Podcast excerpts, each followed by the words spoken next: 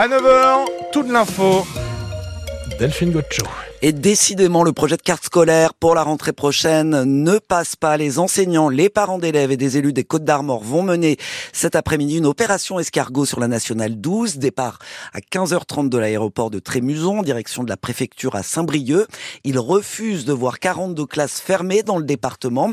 Une colère partagée par de nombreux maires. En guise de protestation, ils viennent de prendre des arrêtés municipaux symboliques pour interdire ces fermetures à Paimpol, par exemple, ou encore à à Ploua ou Plédel, au sud de Paimpol, où, Daniel Repers craint les répercussions pour sa commune si une classe ferme dans son école les écoles, c'est euh, extrêmement important pour la vie de chaque commune, chaque territoire. Ça va aussi dans le sens du développement et du maintien de, de nos commerces. C'est tout un ensemble qui est fragilisé par des fermetures de classes. On peut comprendre qu'au niveau du département, ils doivent appliquer des décisions qui sont prises à Paris, mais il faut aussi que l'État comprenne que, que ça fragilise nos territoires. On ne voit pas pourquoi on nous imposerait des fermetures et que nous on n'interdirait pas les fermetures. C'est aussi pour dire leur, leur ras-le-bol parce que on a l'impression d'être face à un mur et que forcément les décisions ne peuvent pas forcément être changées, modifiées. On a surtout l'impression de ne pas être entendu et c'est ça qui est un peu désagréable et on maintiendra ces différentes actions sur l'ensemble du département. Daniel Ropers, le maire de Plédel dans les Côtes d'Armor, interrogé par Dylan Jaffrelot. Attention, si vous devez prendre le train ce week-end et dès demain, grève des contrôleurs qui réclament notamment une hausse de leur prix mensuelle. En Bretagne, un TGV sur trois seulement, circulation, euh, service normal en revanche pour les Ouigo et les TER dans notre région. À l'échelle nationale, c'est un TGV sur deux la SNCF privilégie les trains pour partir ou rentrer du ski. Euh, les trains supprimés seront communiqués dès 17h la veille de votre départ. Les billets peuvent être échangés sans frais dans tous les TGV ou le reste de la place, condition qu'il en reste évidemment. Ou alors euh, les billets seront remboursés à 100%. Deux hommes interpellés avant-hier après une course-poursuite qui s'est déroulée entre Quimper et Plonéon-Lanverne dans le sud Finistère après un, un refus d'obtempérer. Un gendarme a dû faire usage de son arme. Selon nos les deux hommes connus de la justice transportaient de la drogue. Ils étaient hier soir encore en garde à vue.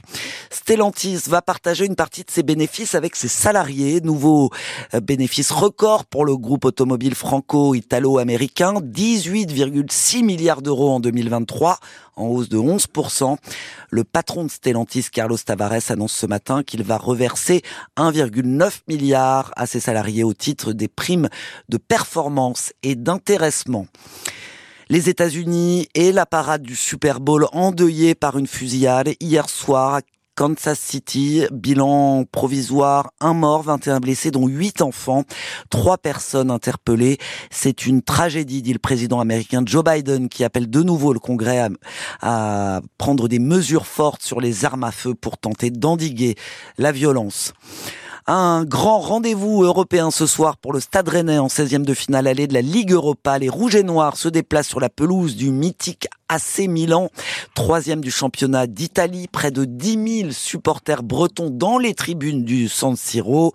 Coup d'envoi à 21h à suivre des 20h30 en intégralité sur France Bleu Brésil grâce à nos collègues de France Bleu Armorique qui se trouvent à Milan et puis euh, trois autres matchs disputés euh, ce soir euh, en 16e de finale de la Ligue Europa avec des clubs français. L'OM affronte le Shakhtar Donetsk, Toulouse joue le Benfica Lisbonne et Accueille Fribourg.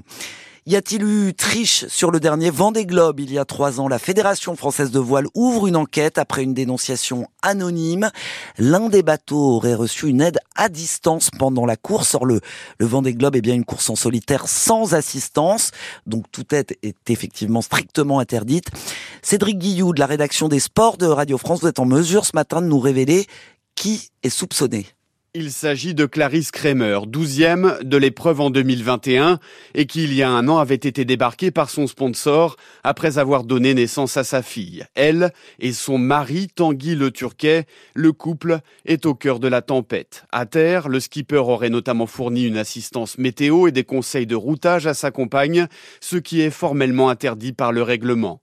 Cette affaire est partie de l'envoi d'un mail anonyme à destination de la Fédération française de voile et de quelques skippers Dans ce message, des captures d'écran avec une conversation sur WhatsApp sur le cap à suivre entre le concurrent qui est en mer et qui approche du Cap Horn et un autre marin qui lui se trouve à terre.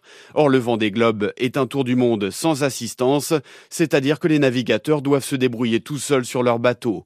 Clarisse Kramer et Tanguy Le Turquet sont engagés sur la prochaine édition qui doit s'élancer le 10 novembre prochain des Sables d'Olonne. Ils encourent une sanction sportive mais aussi disciplinaire qui pourrait les priver Clarisse Kremer et euh, Tanguy Turquet basés à Loc Michelig dans le Morbihan et ils n'ont pas répondu pour le moment à nos sollicitations.